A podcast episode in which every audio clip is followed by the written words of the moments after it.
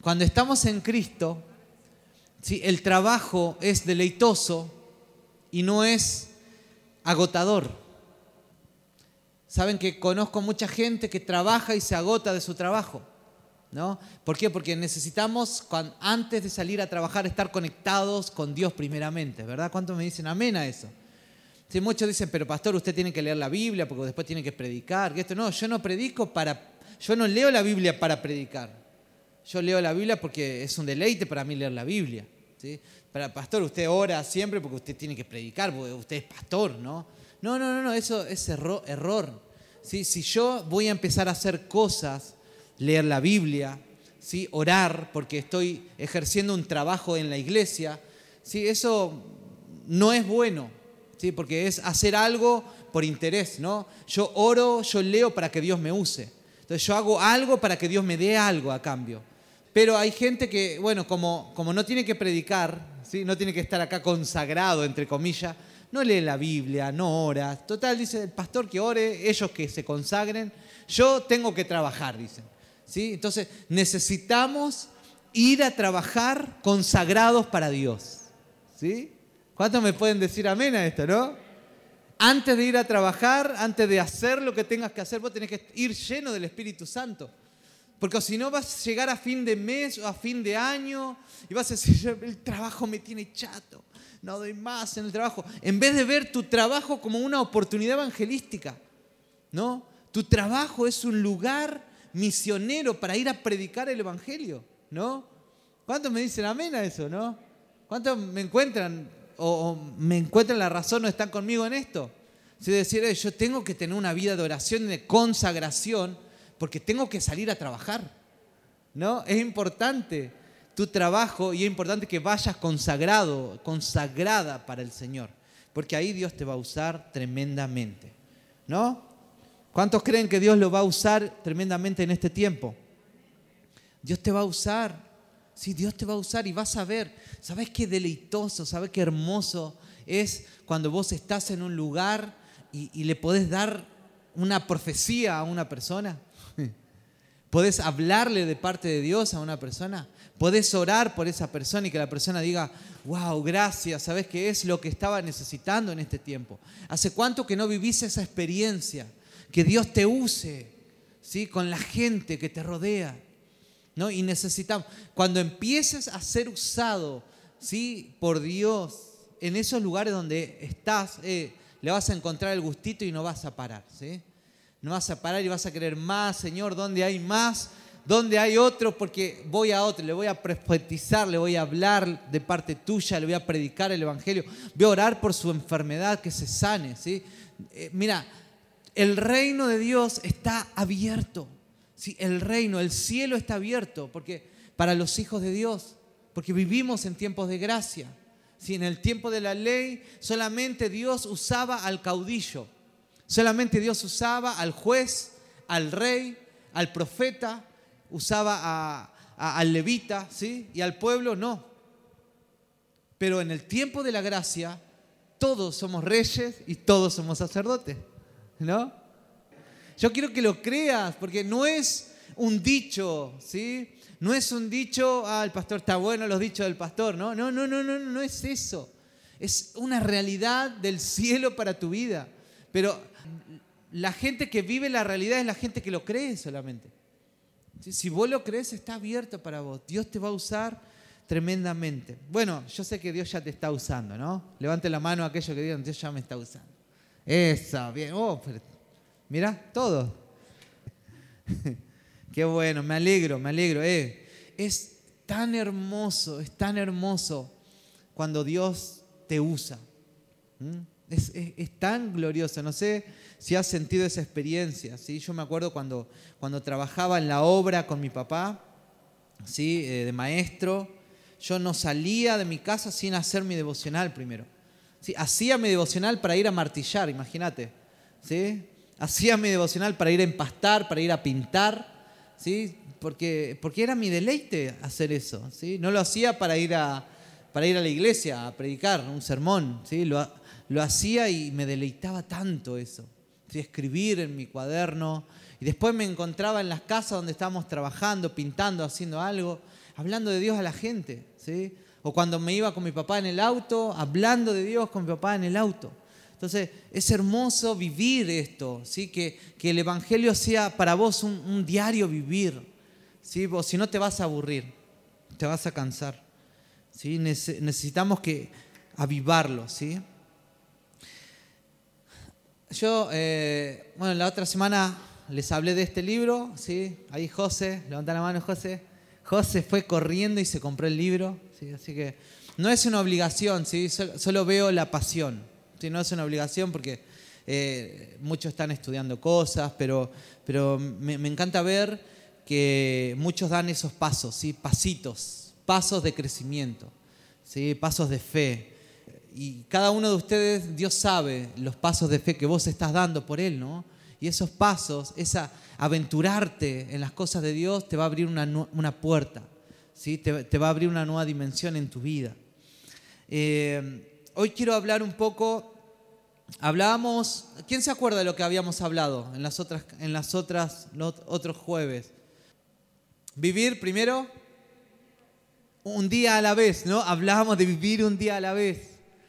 muchos tienen sueños enormes, pero se, ahogan tras de esos sueños, ¿no? En vez de vivir un día a la vez, que Dios te va a llevar paso a paso porque son sus sueños y, se van a cumplir esos sueños. Debemos vivir un día a la vez. Y después que hablábamos, buscar, ¿sí? Su voluntad y no la nuestra, ¿no? Buscar su voluntad. Cuando dejamos, dejamos de mirarnos a nosotros, ¿sí? es, dejar el, el ego, ¿no? Es el ego. Una de las cosas que, que muere en el reino de Dios es el ego, o que debe morir. ¿sí? Debe, debo morir yo. ¿sí? Por eso dice, ya no vivo yo, mas Cristo vive en mí. Algo que tiene que morir es el ego ¿sí? en nuestras vidas. Cuando muere el ego, ¿sí? dejo de buscar mis propios beneficios y empiezo a vivir por los de Dios. ¡Wow! Y eso, cuando vos morís a tu ego, estás liberado. ¿sí? Te vas a librar de ese hombre de pecado, de esa mujer de pecado. ¿sí? Porque uno, uno siempre tiene, tiene como ambiciones, ¿no? Las ambiciones que muchas veces eh, hacen a nuestro ego, que es eh, el ser reconocido, el yo ser el mejor en el trabajo. Eh, y muchas veces queremos un montón de cosas y, y los que no logran alcanzar cosas en sus vidas se encuentran con una pared, mueren, ¿sí? Y dicen, no, ¿cómo que a mí me pasó esto? ¿Por qué yo no pude alcanzarlo? ¿Por qué yo no pude lograrlo? Entonces muchos se quedan frustrados porque su ego todavía no ha muerto. Pero cuando muere el ego, ¿sí? Vivimos por las cosas que son del cielo, ¿verdad?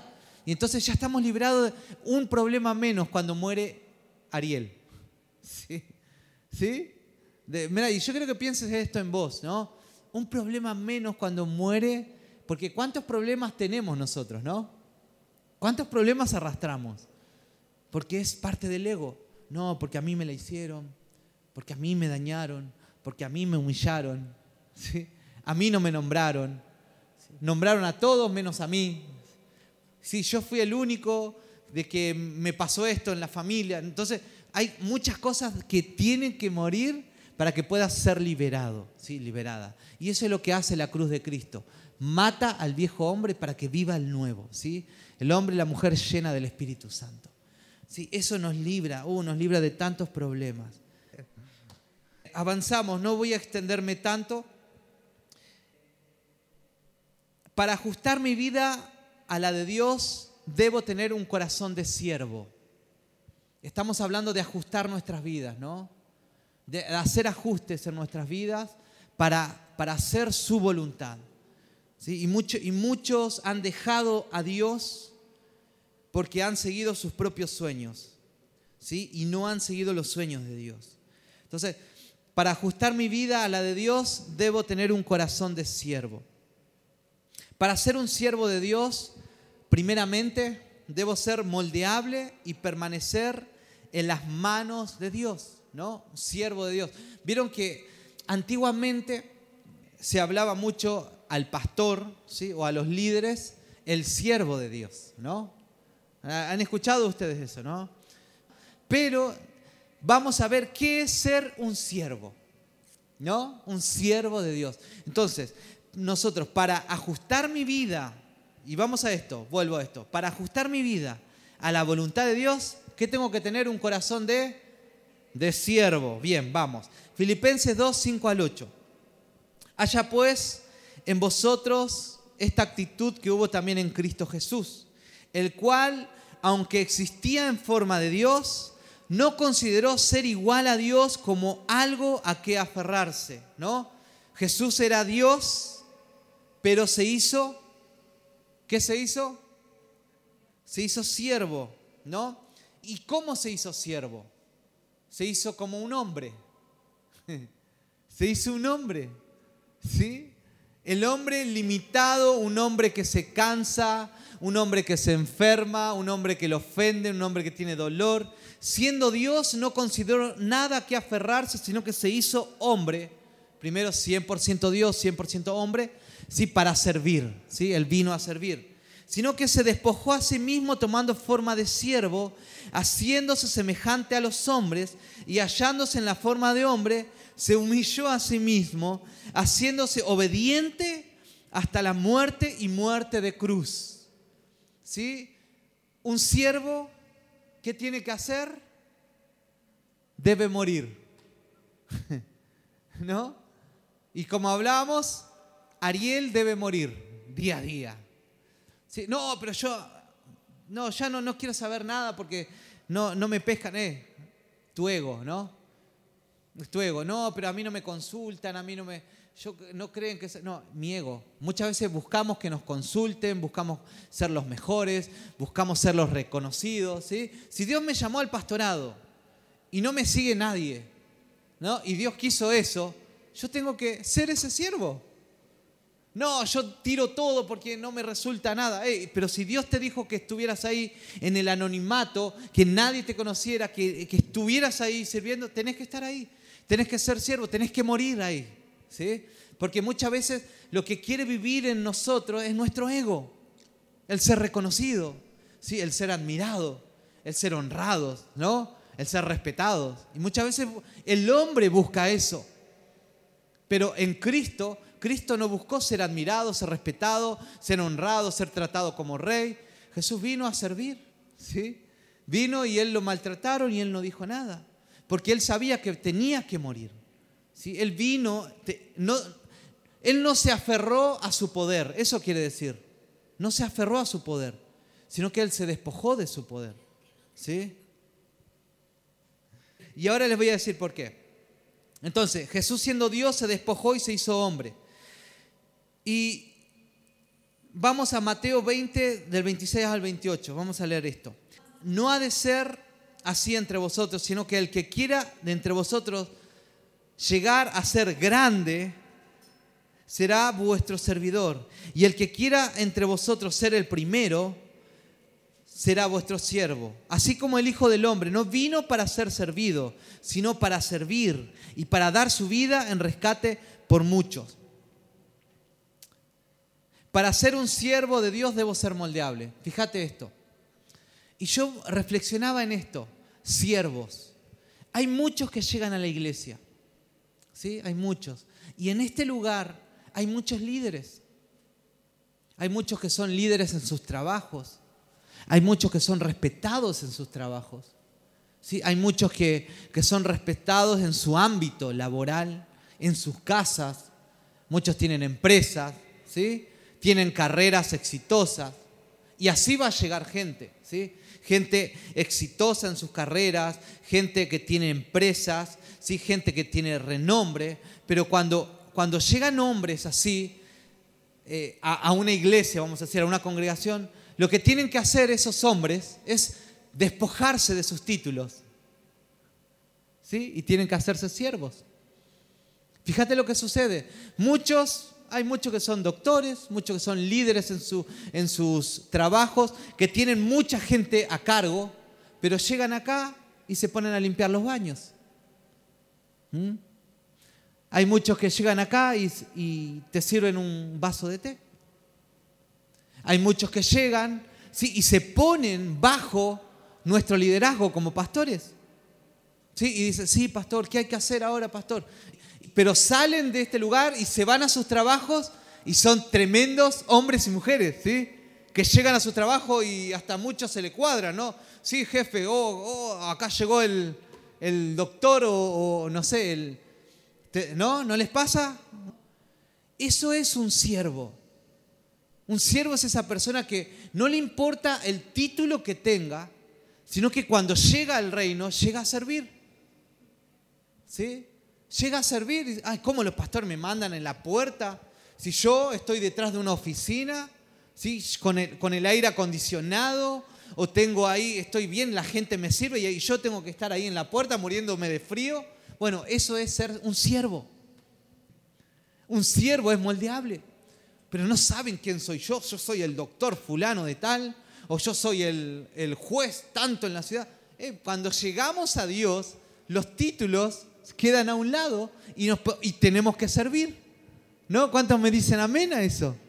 ¿Sí? Cuando yo llego a Dios, me saco los títulos y yo veo en ustedes, en los que están conectados, veo que hay muchos que, que es verdad que tienen tremendos eh, puestos, pero llegan acá o llegan al reino o llegan a Cristo y se ponen como siervos.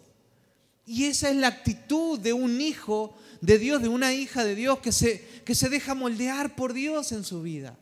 Si nos ponemos a servir, estamos a disposición ¿sí? de lo que Dios quiere hacer de nosotros. ¿sí? No estamos a disposición de que la gente haga lo que quiera de nosotros, porque muchos malinterpretan.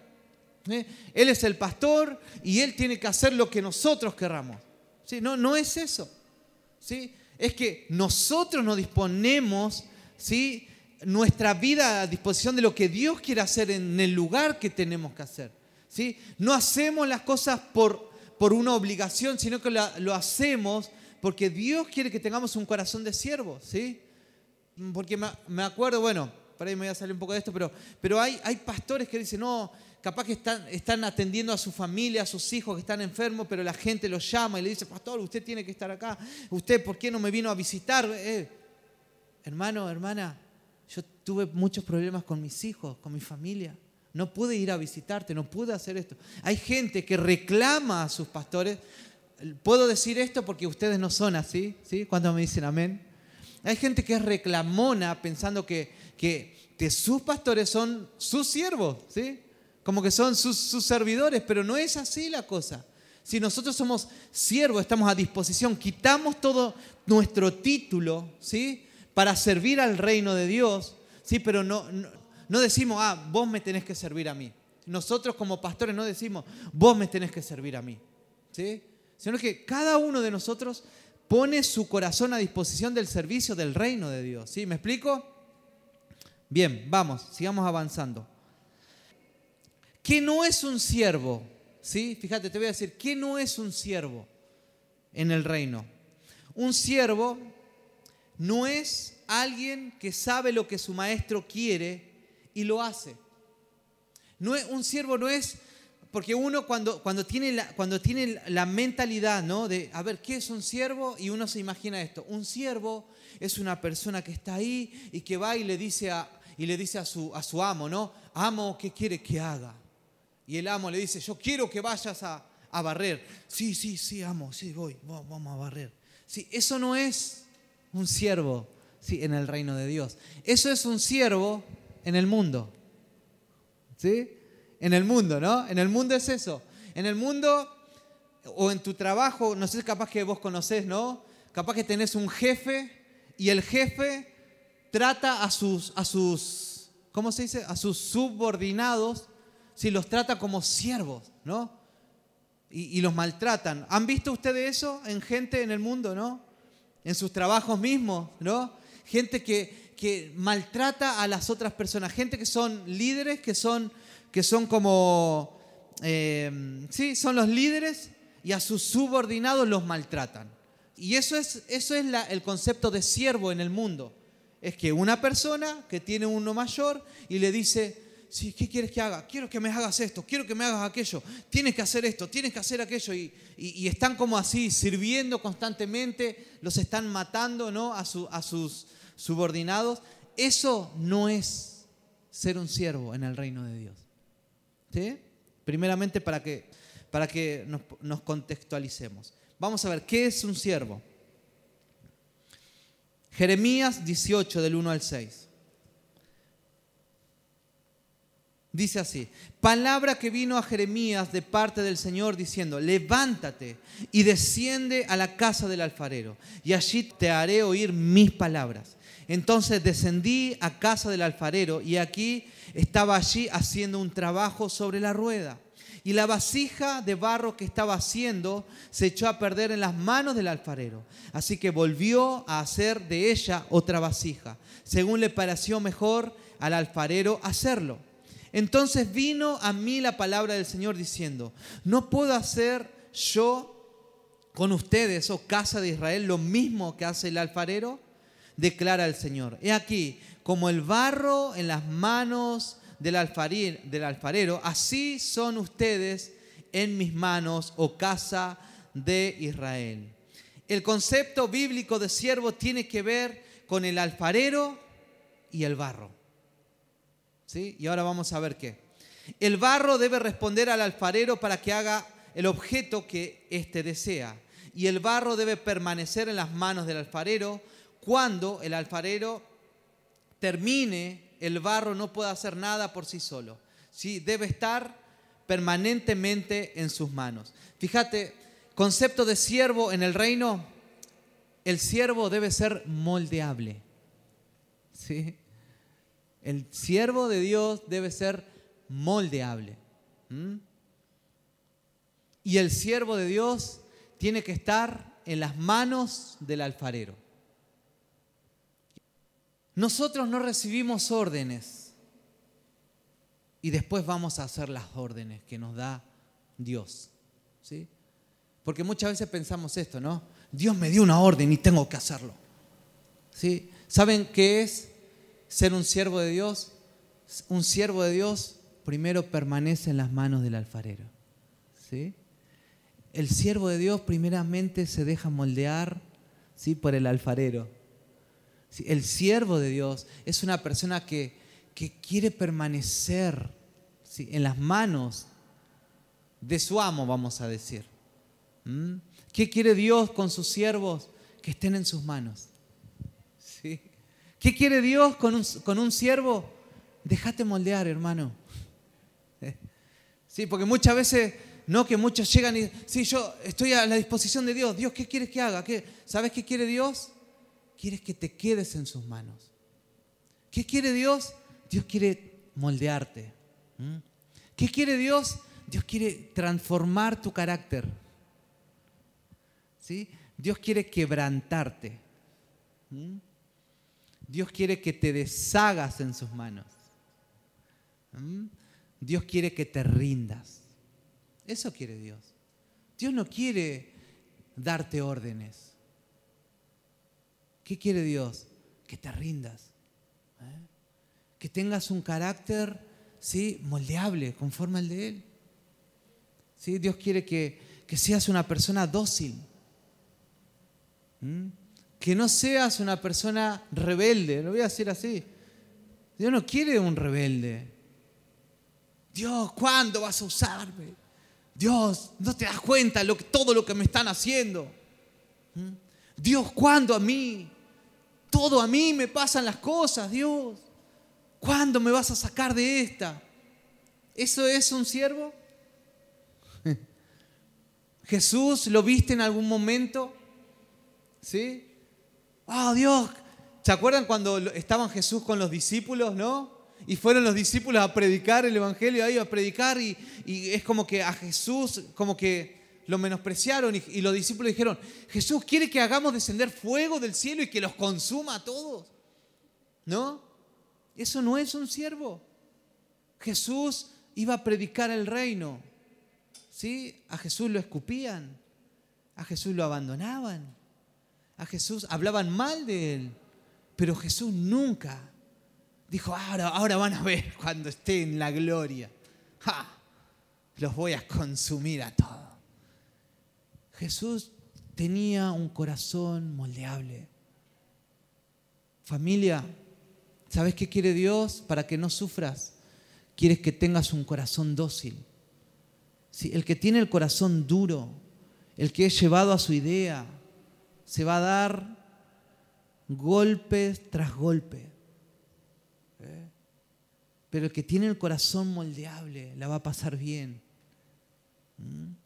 El que tiene el corazón rendido y dice, Señor, ya esto ya no depende más de mí. Señor, yo me rindo. Yo dejo de, luchar con mis propias fuerzas. Yo solo quiero que, que vos hagas. Yo ya no tengo nada que hacer. Señor, que se haga tu voluntad y no la mía, dijo Jesús, ¿no? Jesús dijo, porque saben cuál era la voluntad de Jesús, ¿no? Cuando estaba ahí orando, Jesús dijo, yo no quiero ir a la cruz. Por eso le dijo, papá, que se haga tu voluntad y no la mía. Porque ¿cuál era la voluntad de papá? Que vaya a la cruz. ¿Y cuál era la voluntad de Jesús? Eh, ¿No habrá alguna escapatoria? Porque sé que va a ser doloroso. Sé que soy Dios, pero soy 100% humano.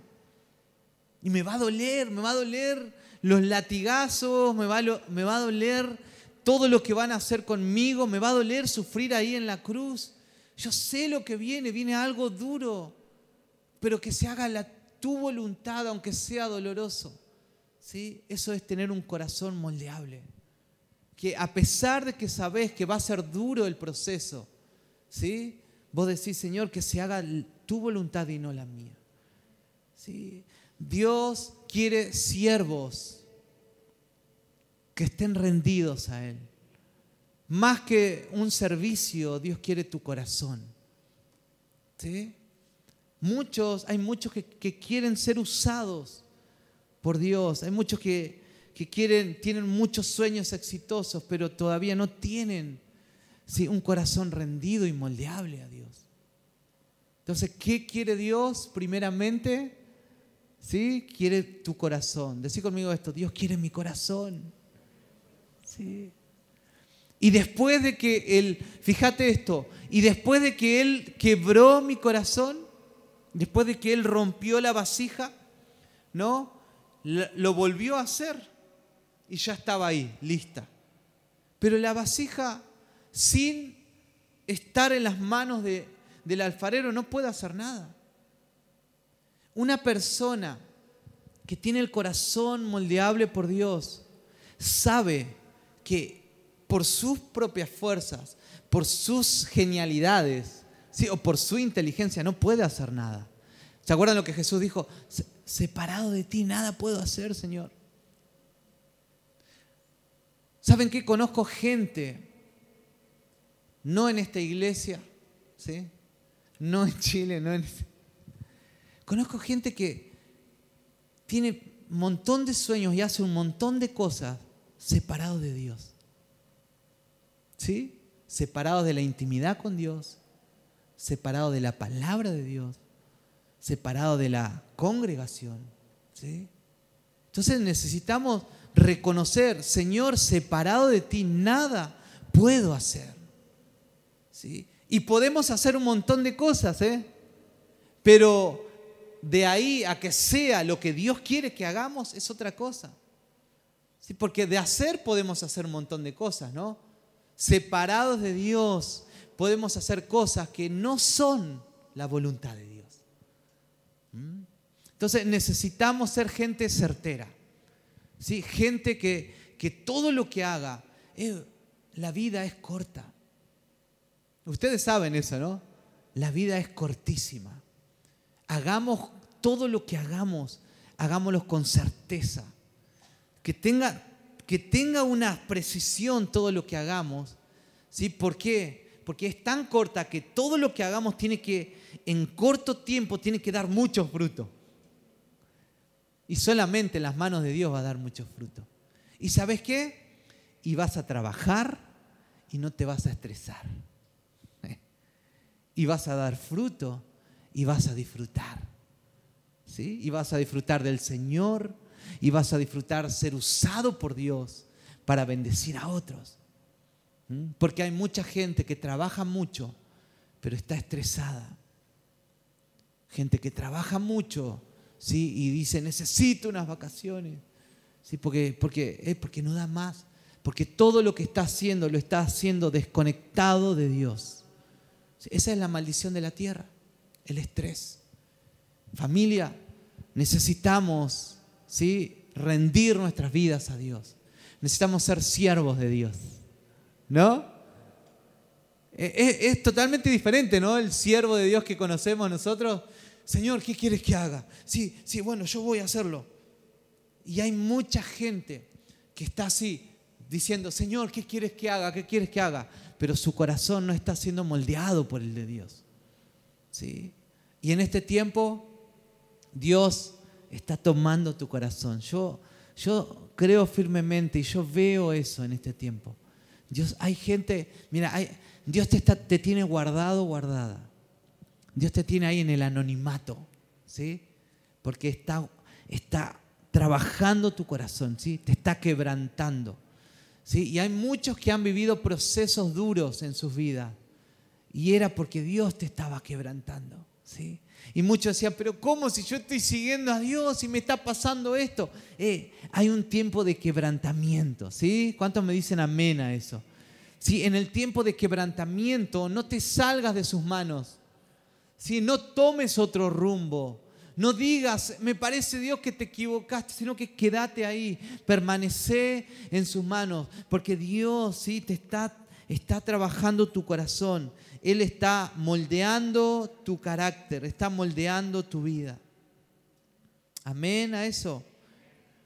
Wow, Dios quiere que lo conozcas. En la Biblia, en la Biblia, cuando nosotros leemos Dios, el nombre de Dios, sí, Dios tiene un montón de nombres en la Biblia, ¿no? Ustedes sabían eso, ¿no? Y, y el nombre que los hombres le daban a Dios era conforme a la experiencia que habían tenido con Dios. ¿No? Entonces, los hombres experimentaban a un Dios que proveía en los momentos donde, donde no había nada, ¿sí? en el momento de escasez. ¿Se acuerdan, ¿Se acuerdan cuando Abraham tenía que, que sacrificar, tenía que tener un sacrificio? Y el sacrificio tenía que ser su hijo porque Dios se lo había pedido. Y después Dios le dice, no, no, no, no lo mates porque he visto tu corazón, he visto que tú estás dispuesto a todo por mí. Y yo voy a, y yo te proveo este carnero. Y ahí Abraham dijo, wow, Dios provee. ¿Sí? Y ahí conoció al Dios proveedor. Vemos a un Moisés cuando, cuando, cuando vio, ¿y quién eres tú? Y cuando estaba en la zarza, yo soy el que soy. ¿Quién eres? Sí, yo soy el que soy. Era el nombre, sobre todo nombre, que los iba a liberar, ¿sí? después de una esclavitud de 400 años, donde un imperio enorme, ¿sí? Egipto, que nadie podía liberarlos de ahí. Yo soy el que soy. Experimentaron el poder de Dios ahí. Y, cada persona empezó a experimentar a, a Dios en diferentes facetas, porque se rindieron a Dios. ¿Sí? ¿Quiénes experimentan a Dios? Los que se rinden. Una, una cosa es conocer al Dios que yo te predico, pero otra cosa es conocer a ese Dios que vos te rendís. Sí, hay muchos que conocen al Dios que se les predica ahí por, por, por la internet, ¿sí? por YouTube, por Instagram. Qué lindo, qué lindo escuchar a ese Dios que te predican, pero tenés que conocer a ese Dios que te están predicando. ¿Cómo conozco a Dios? Cuando me rindo solamente a Él. Cuando vos empezás a soltar todo. ¿sí? Cuando vos empezás a decir, Señor, yo suelto todo. Yo sé que va, algo vas a hacer. Vos me pediste esto, yo lo suelto. Y cuando, y cuando experimentan a Dios por la obediencia, wow, se le revela ese Dios todopoderoso. ¿Sí? En este tiempo, Dios ¿sí? te está pidiendo algo. En este tiempo Dios te está quebrantando, ¿no? Te está pidiendo tu tiempo, está pidiendo tu corazón, ¿sí? Está pidiendo que te rindas, está pidiendo que te dejes de quejar, está pidiendo que no tengas miedo, Porque Él tiene todo asegurado. Y en este proceso vas a conocer, cuando termines el proceso, vas a decir, eh, Dios es el Dios que tiene todo el futuro en tus manos. Yo te puedo predicar muchas facetas de Dios, porque he vivido muchas facetas de Dios en mi vida. Pero, pero esas facetas que he vivido de Dios, y vos también seguramente que viviste muchas facetas, no es, de, no es en un culto,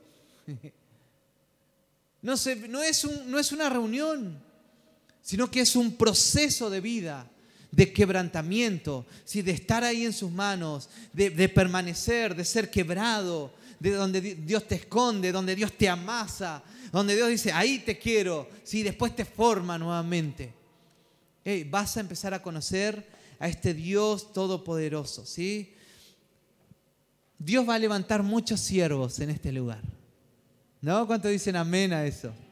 ¿Sí? Te va a quebrantar. No es el siervo que nosotros pensamos. No, no es esa clase de siervo. Dios quiere una relación profunda con vos.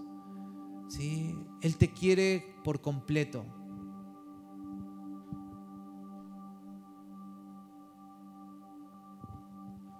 Bien. Nosotros podemos ver a este Dios de milagros con esta bebé. ¿Sí? Un, proceso largo de 11 años 11 años sin, sin ver, ¿no? Y hasta incluso ya resignados, diciendo, Señor, si no nos quieres dar hijos, está bien. Tenemos hijos espirituales, ¿no? Se puede adoptar. Y Dios nos quebrantó, ¿sí? Y Dios te tiene ahí hasta que te rendís, ¿no? Decir, ya está Dios, como vos quieras, como, como lo que quieras. Si querés darnos, nos das. Si no, somos felices.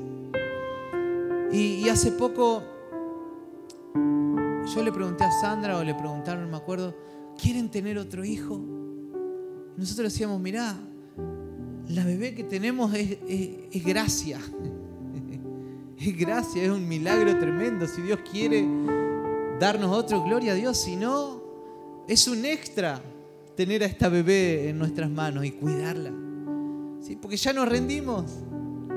¿sí? Entonces Dios quiere que, te rindas a Él, ¿no? Que lo, que lo veas, que tengas una experiencia tremenda.